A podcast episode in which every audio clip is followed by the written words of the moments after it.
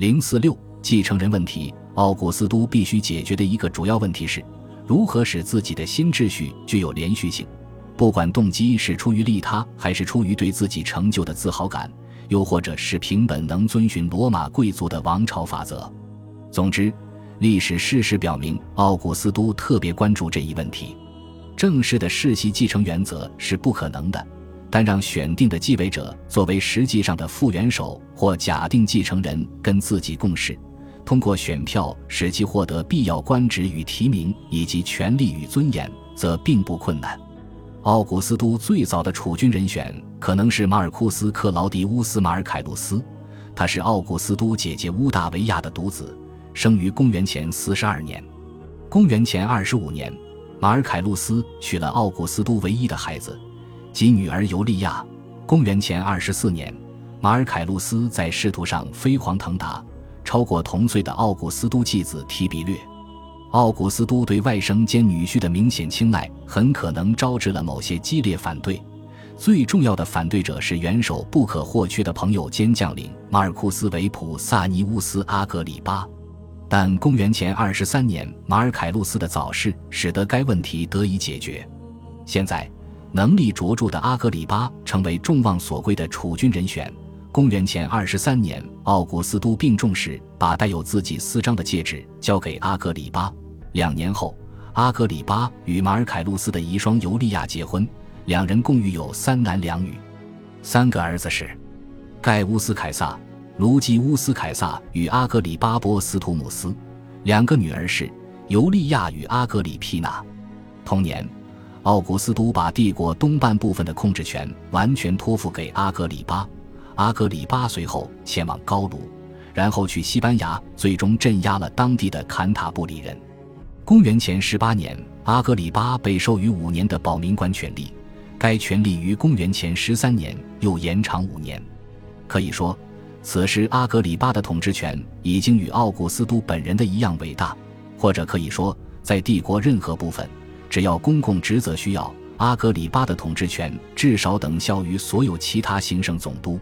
公元前十二年，阿格里巴的死亡颇出人意料，当时他才五十岁，人们期望他能比大体同龄的奥古斯都多活一些年月，因为阿格里巴身体健康，奥古斯都则身性有些单薄。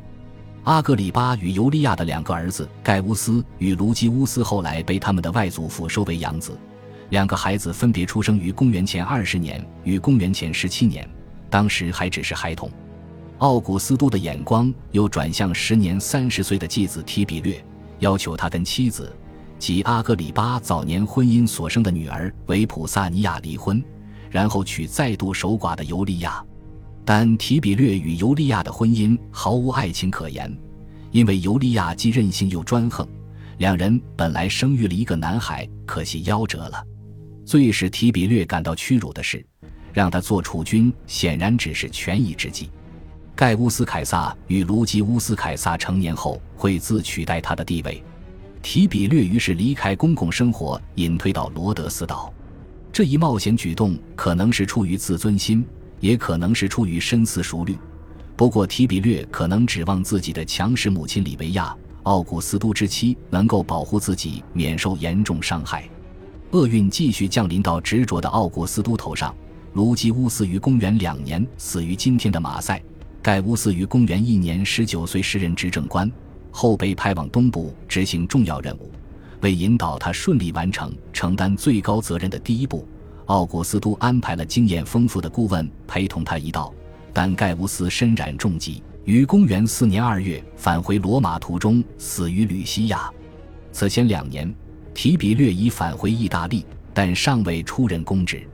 现在，奥古斯都的储君人选只得又转向提比略，因为奥古斯都已年过六十五岁了，不可能再有其他人选了。于是，提比略成为奥古斯都的养子。被授予为期十年的保民官权力，以及等同于元首本人的统治权，这些权力的期限于公元十三年皆得到延长。这一时期，尤利娅荒淫无度，私生活的丑闻不断。或许是因为她是极有价值的目标，跟他结婚就可获得其幼子储君的监护权。奥古斯都终于对女儿失去耐心，于公元前两年将他流放到小岛潘达特里亚。五年后，尤利亚获准返回意大利，但只能待在意大利半岛足尖部位的勒基乌姆，直到他死去。他去世时，提比略刚即位数月。尤利亚的母亲奥古斯都的首任妻子斯克里波尼亚则自愿陪伴女儿在流放中度过余生。不过，奥古斯都仍然没有放弃在自家血脉中延续皇位的努力。提比略已有子嗣，他的第一次婚姻生育了一子德鲁苏斯，此时已十六岁，但奥古斯都还是要求提比略收养十八岁的侄子日耳曼尼库斯。日耳曼尼库斯是提比略已故弟弟德鲁苏斯的长子，其母小安东尼亚为奥古斯都的姐姐乌大维亚之女。此外，日耳曼尼库斯还娶了尤利亚的女儿，也就是奥古斯都的外孙女阿格里皮娜。因此，日耳曼尼库斯的子女也即奥古斯都的曾孙和曾孙女。恭喜你又听完三集，欢迎点赞留言。关注主播，主页有更多精彩内容。